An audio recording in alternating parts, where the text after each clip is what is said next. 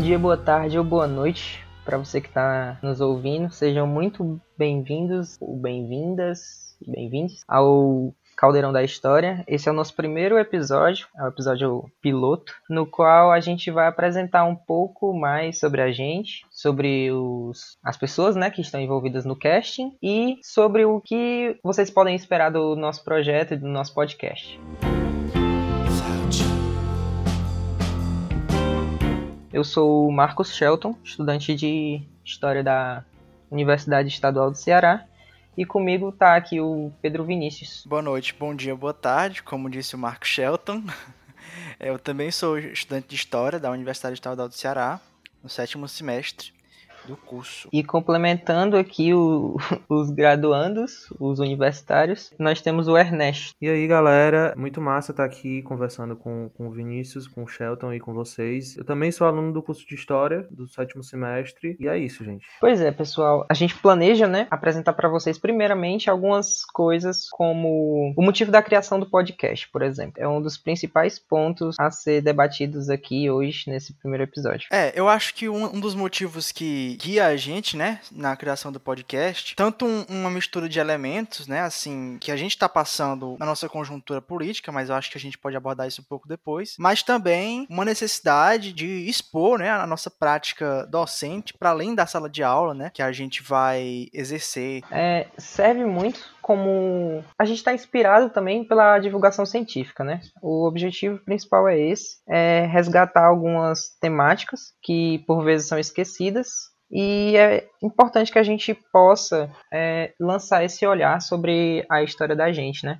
Ernesto, você tem alguma coisa a falar sobre isso? Eu acho que é um pouco disso do que vocês já falaram, né? A gente está querendo trazer várias temáticas importantes da gente debater, da gente discutir, que dizem não só a respeito ao passado, mas que tem muito a ver com o presente, com agora, com o que a gente está vivendo, né? E são assuntos muito interessantes para a gente debater. Acho que basicamente isso. Outra coisa que é importante também a gente comentar é a explicação da escolha do nome, né? Caldeirão da História. Para muitos de vocês pode não ser uma opção estranha, até porque se vocês são ouvintes e são estudantes da Universidade Estadual do Ceará e principalmente de História, vocês já devem conhecer o famoso Centro Acadêmico de História, no caso, que se chama, né, Caldeirão.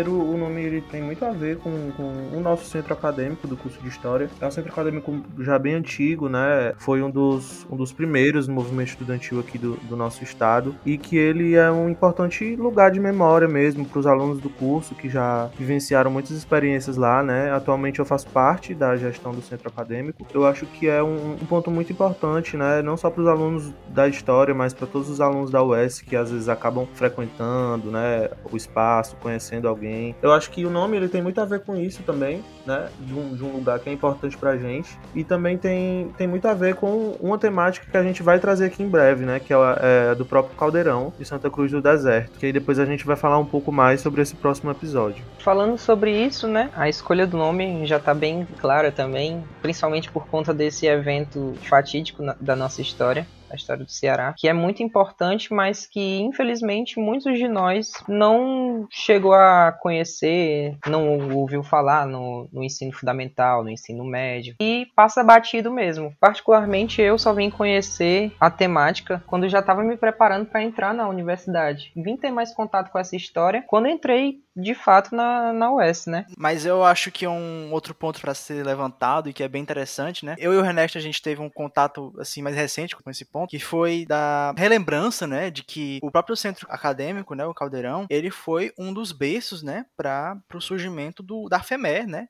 do movimento é, estudantil em história nacional. É, foi em 2017, né, o encontro nacional. Acho, acho que foi o primeiro encontro nacional, se eu não estou enganado. Mas foi um berço para todo, pra todo essa, esse movimento nacional estudantil de história, né? Acho que é um ponto muito importante também. Então, o, o, nosso centro acadêmico, né, ele foi o protagonista dos encontros estudantis dos alunos de história, né? O primeiro encontro nacional que existiu, ele foi promovido pelo nosso centro acadêmico e foi ali final, acho, da década de 70. Então, é, nós, né, do curso de história da UES, sempre tivemos esse, esse protagonismo mesmo é, é, dentro do movimento estudantil de história a nível nacional Né? E aí a própria federação do movimento estudantil de história ela, ela esteve desativada por muitos anos, né? Mas quando, quando foi no ano de 2017, a partir do encontro que aconteceu aqui, aqui que eu digo aqui no Ceará, né, foi que os alunos conseguiram, os estudantes conseguiram reviver essa federação, é, também por intermédio do, do CAIS Caldeirão, como a gente chama, né. Então é um centro acadêmico muito importante e que é, e que é interessante que a gente conheça a própria história dele, né, para poder preservá-lo.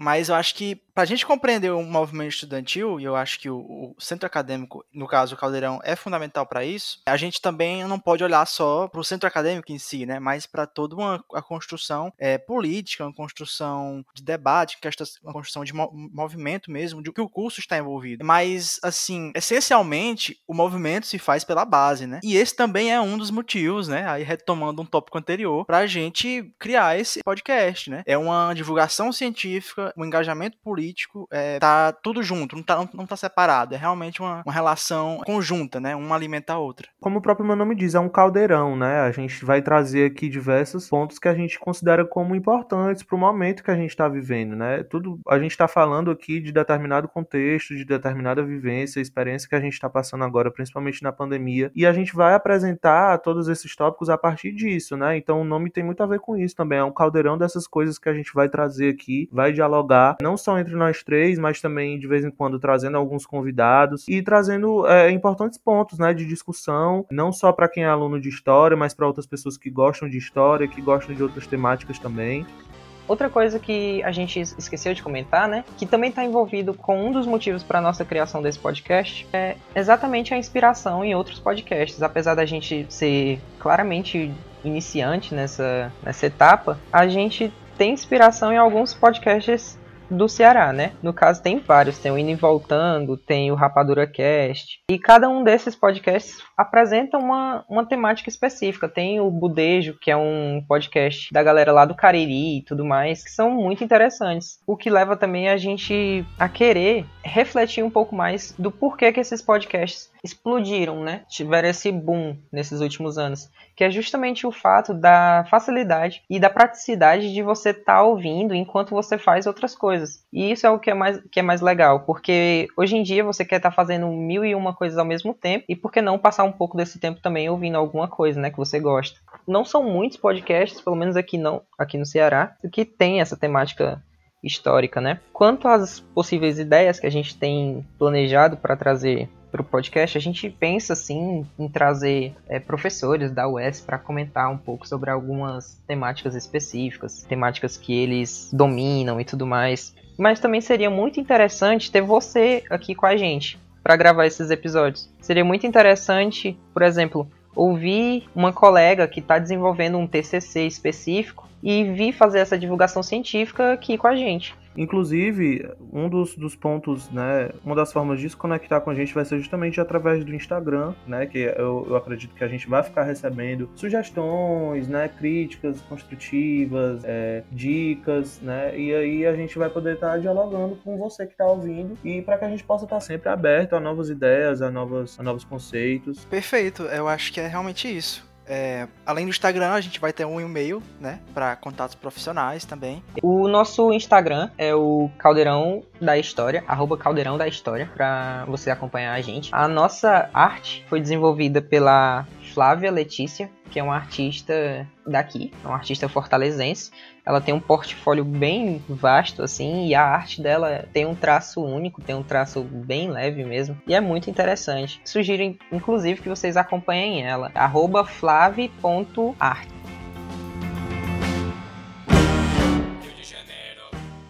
Então, galera, um dos, dos tópicos que a gente vai debater aqui hoje é principalmente esse contexto que a gente está vivendo, né? Enquanto estudantes de história, enquanto professores em formações, enquanto seres humanos, que é algo que, de certa forma, nos conecta nesse momento, né? Nos conecta de uma forma ruim. A gente está passando por essa pandemia, né? Que está afetando todo mundo. Uma das frases que a Dilma disse, né? Ninguém vai ganhar nem perder, vai todo mundo perder. A gente está vivendo uma situação bem difícil no momento. Mais de 3 mil pessoas morrendo todos os dias, né? Tem diversos tópicos que a gente pode falar a partir daí, porque a pandemia ela mudou completamente a nossa vida, né? Tanto no trabalho, como nos estudos, nos relacionamentos, a própria questão da sua casa, você acabou, né, dependendo de quem mora só, de quem não mora, mas você acabou passando mais tempo em casa. Então, é, foi algo assim que de fato, nos... acho que pegou todo mundo de surpresa, né? Algo que ninguém esperava, mas que a gente já tá mais de um ano convivendo com isso. E é muito importante a gente estar tá discutindo sobre esse momento que a gente está passando. E aí, trazendo mais pro hoje mesmo, mais pro nosso cotidiano e pro contexto de agora, assim, a gente ainda tá numa situação bem difícil, né? A gente tá, começou agora com, com uma campanha de vacinação que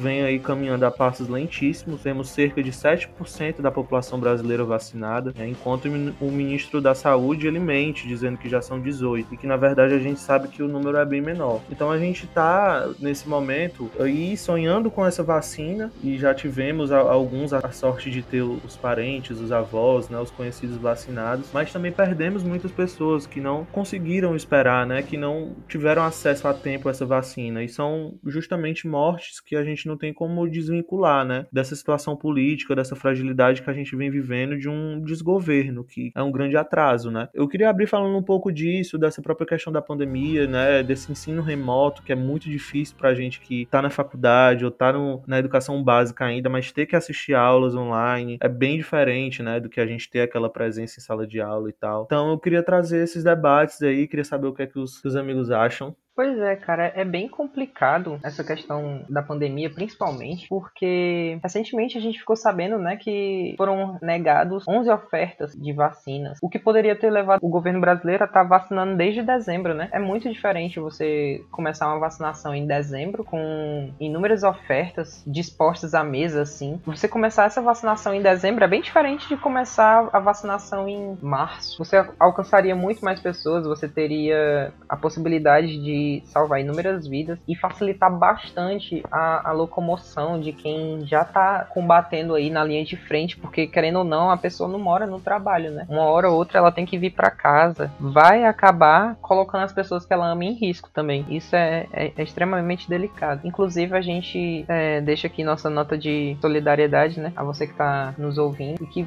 pode ou não ter, ter enfrentado a Covid, ou então conhecer alguém que enfrentou o que me vem à memória é, é, uma frase do clássico, né, o Nelson Werneck Sodré, que ele fala que realmente que tudo é política. Quando a gente fala isso, a gente às vezes pode não perceber o peso que essa frase tem, né? Pode passar batido, pode passar ali de escanteio, mas realmente tudo é política. E quando a gente está falando tudo, está incluso também essas mortes, né? A gente está numa cifra já de 410 mil mortos. Quer queira, quer não, quer você concorde ou, não, elas são políticas, são fruto de política. Hoje mesmo, né, no dia que a gente está gravando, acho que foi o segundo dia da, da CPI da Covid, Covid, né? Que é outro ponto importante que a gente está vivendo agora. Em que muitos se falavam, né? Uma análise técnica. Exigiam-se uma análise apolítica, né? Neutra. Quando a gente entra no curso de história, a gente sabe que neutro, né? É só sabão de coco, né? Aquela coisa toda. Todo mundo tem o seu lado político, né? Paulo Freire coloca isso muito bem.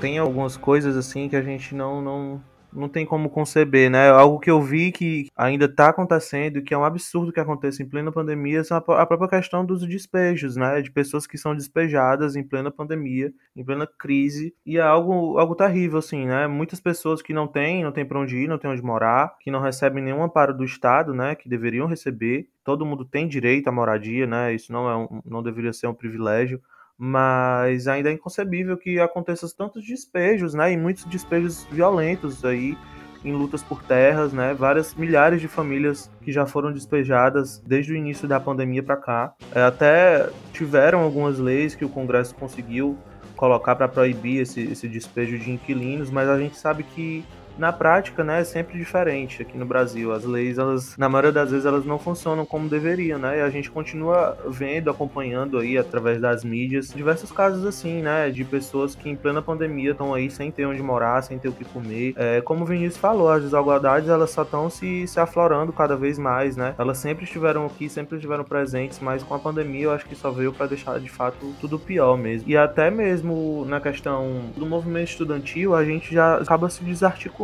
mais ainda, né? O movimento estudantil que já estava bem desarticulado nos últimos anos, tanto que nós deixamos passar mesmo um golpe que aconteceu, que tirou a presidenta Dilma, que a própria população não, não reagiu a esse golpe, ao meu ver, como deveria ter reagido. Nós não estávamos organizados a ponto de ter uma reação efetiva, mas desde então que a gente nota nos últimos anos é essa desarticulação, essa fragmentação política muito grande, é o que acaba sendo prejudicial para todo mundo. E aí, dentro do movimento estudantil, isso acaba se, se alastrando mais ainda, particularmente na nossa universidade, Universidade Estadual do Ceará, nós temos vários cursos sem centro acadêmico, né? O nosso próprio Diretório Central dos Estudantes, o DCE, ele já está inativo há vários anos. Então fica difícil você lutar pelos alunos, pela educação dentro da universidade, tendo um movimento estudantil tão desarticulado, né? Ainda mais agora na pandemia. Essa é uma problemática também que se prolongou, né? Mas é claro que o maior problema em si são as mortes, né? O Brasil está sendo o segundo país com mais mortes. É claro, fica evidente que isso é devido à necropolítica que o Bolsonaro optou por seguir e que não enganou ninguém, né? Ele já tinha discursos eugenistas, discursos racistas bem antes de se tornar presidente da República. Então não tem como ninguém falar que foi enganado pelo Bolsonaro. Ele só tá sendo aquilo que ele disse que ele era mesmo, né?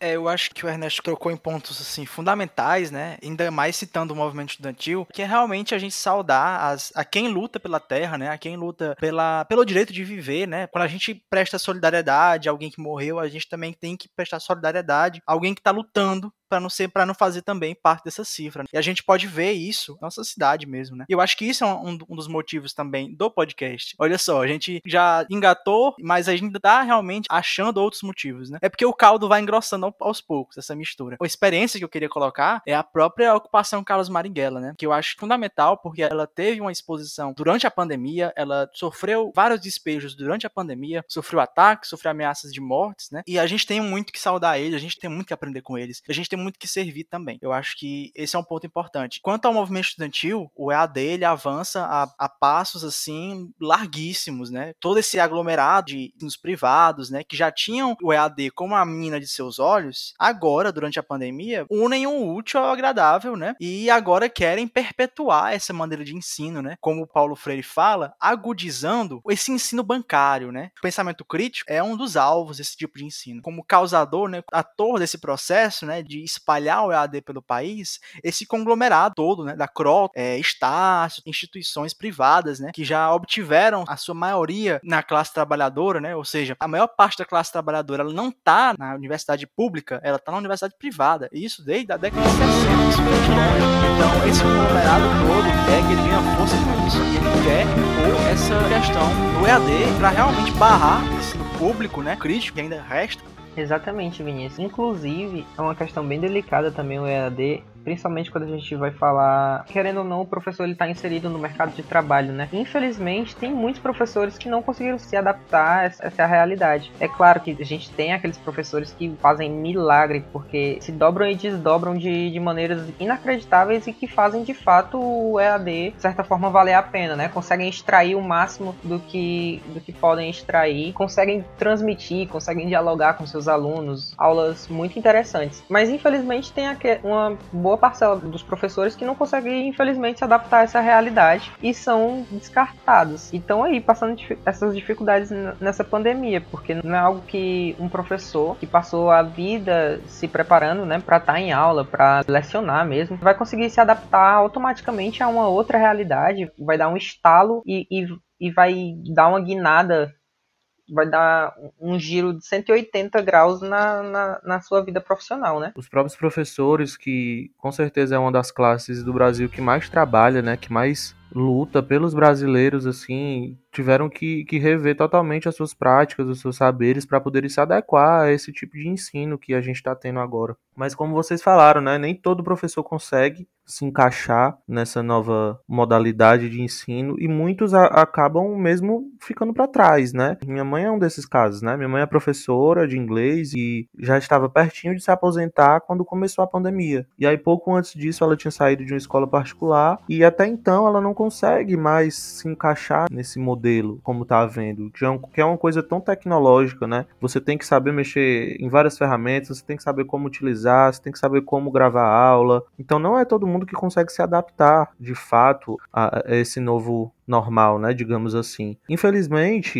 isso não, não é nem só para os professores, né, mas para vários outros, várias outras áreas também, várias pessoas aí estão desempregadas, né? É importante a gente falar também sobre o desemprego, que era uma das políticas que o Bolsonaro dizia que iria implementar, né, com o Paulo Guedes, a criação de muitos empregos, mas na verdade a economia piorou e o desemprego cresceu, né? Ainda mais. Então a gente tem o desemprego que está passando dos 14%, desemprego altíssimo, né? E a gente tem isso, várias pessoas que estão aí dependendo de um auxílio, de um auxílio do governo, de um auxílio emergencial que a gente viu como é que foi, né? Uma lentidão para que ele pudesse ser efetivado. De emergencial não teve nada, né? Muitas pessoas não conseguiram de forma alguma, outras, né, até conseguiram fraudar. Saiu até no Fantástico de pessoas que estavam procuradas pela polícia, conseguindo ter acesso ao auxílio, conseguindo receber, enquanto várias famílias não receberam, tiveram seu auxílio negado, e também com valores que a gente sabe que hoje em dia não, não dão para muita coisa, né? Esse valor de agora, em torno de 250 reais, você vai no mercantil, não dá para você fazer as compras o mês todo, né? Então a gente está vivendo todo esse, esse contexto mesmo de, de um caos, né? E a gente tem que fingir que nada tá acontecendo, é difícil, a gente tem que fingir que não tá acontecendo nada, tem que seguir com as nossas vidas, tem que seguir trabalhando, estudando e é muito complicado, né? É, é um momento muito delicado. Mas sobre essa questão de desemprego mesmo, né? Eu lembrei muito de, um, de uma série no Netflix com, com Eric Cantona, né? Que é um, um jogador célebre do, do Manchester United, que ele ficou famoso pela voadora que ele deu num fascista, né? Mas além disso, ele é também ator e ele estrelou uma série na Netflix muito boa que se chama Recursos Desumanos, que é baseada em fatos reais e fala um pouco sobre isso, né? Como essa sociedade que a gente vive, ela descarta aquelas pessoas que não conseguem mais é, se encaixar no, nos modelos vigentes de trabalho, principalmente aquelas pessoas que já estão na terceira idade, né? E que às vezes têm que viver de subemprego, não conseguem se aposentar. É uma série muito bacana também, eu queria indicar para os colegas. Recentemente, né? Tu tava falando dessa, da, da, questão dos professores e tudo mais. Voltando só um pouquinho da tua fala, é, recentemente a gente teve aquele cara lá, que é líder do governo, né, na Câmara, é, o Ricardo Barros, que soltou a, a pérola, né? Que só o professor não quer trabalhar na pandemia. É revoltante você perceber como é que a galera encara, né, o trabalho do professor. Porque se a gente não tá na sala de aula, se a gente não tá correndo esse risco de estar tá no meio da rua e tal, e se a gente não tá expondo os alunos, que são crianças, né? São menores de idade. A gente não tá expondo essas pessoas a esses riscos, é, a gente não tá trabalhando. Volta às aulas sem vacina é chacina. Para nós, professores, já tem pesquisas que comprovam isso. Os que estão dando aula aulas presenciais, eles têm a probabilidade três vezes maior de se infectarem com corona. Então, com certeza, os, os professores devem ser inseridos nesses grupos prioritários para se vacinarem logo. A gente não pode aceitar, né, enquanto classe mesmo, nós não podemos aceitar que aconteça essa volta às aulas sem a vacinação. A gente sabe que é inviável mesmo essa situação. Como o, os colegas falaram, eu acho que realmente é, é, isso. É, a situação ela vai se agudizando cada vez mais e a gente tá realmente uma encruzilhada, né? E mais uma das diversas encruzilhadas que professores têm que, têm que lidar na sua trajetória, né? É, parece que a gente está realmente num teste. Como classe, como o Ernesto falou, a gente não pode aceitar. E realmente a gente está sendo col colocado a teste, para a prova, né? Para ver até onde a gente vai aguentar. Para ver até onde a gente vai realmente perceber que a gente tem que fazer alguma coisa, por exemplo, né? A gente tem que se mobilizar de alguma forma. É, que também, inclusive, é um dos motivos para esse podcast. Olha aí. Eu acho que é isso. A, a classe tem que se movimentar, a classe tem que se organizar. Não tem outra saída senão em uma organização pela base, da base e com a base.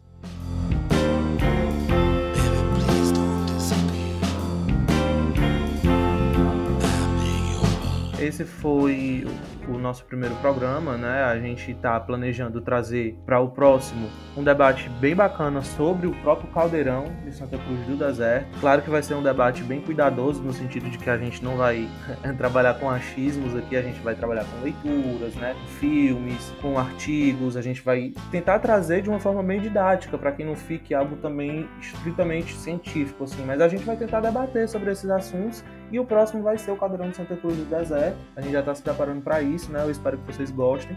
E eu queria agradecer a todo mundo que está ouvindo. É isso, gente. Obrigado. Obrigado, pessoal, por estar tá dando essa força pra gente, né? Por ter ouvido até aqui. É isso. Eu acho que é assim que eu me despeço. E tu, Vinícius? Também gostaria de agradecer bastante, né? Não só os colegas que estão dando a força nesse, nesse projeto, mas todo mundo que vai ouvir, todo mundo vai escutar e divulgar, né? Por favor, divulgue, inclusive. É, mas qualquer coisa, gente, a gente tá no Instagram, a gente tá no nosso e-mail também, e a gente tá aí para pro que deve vier, né? gente realmente quer levar isso pra frente. E obrigado. É isso, pessoal. Muito obrigado mais uma vez. Bom dia, boa tarde ou boa noite para você que tá ouvindo a gente.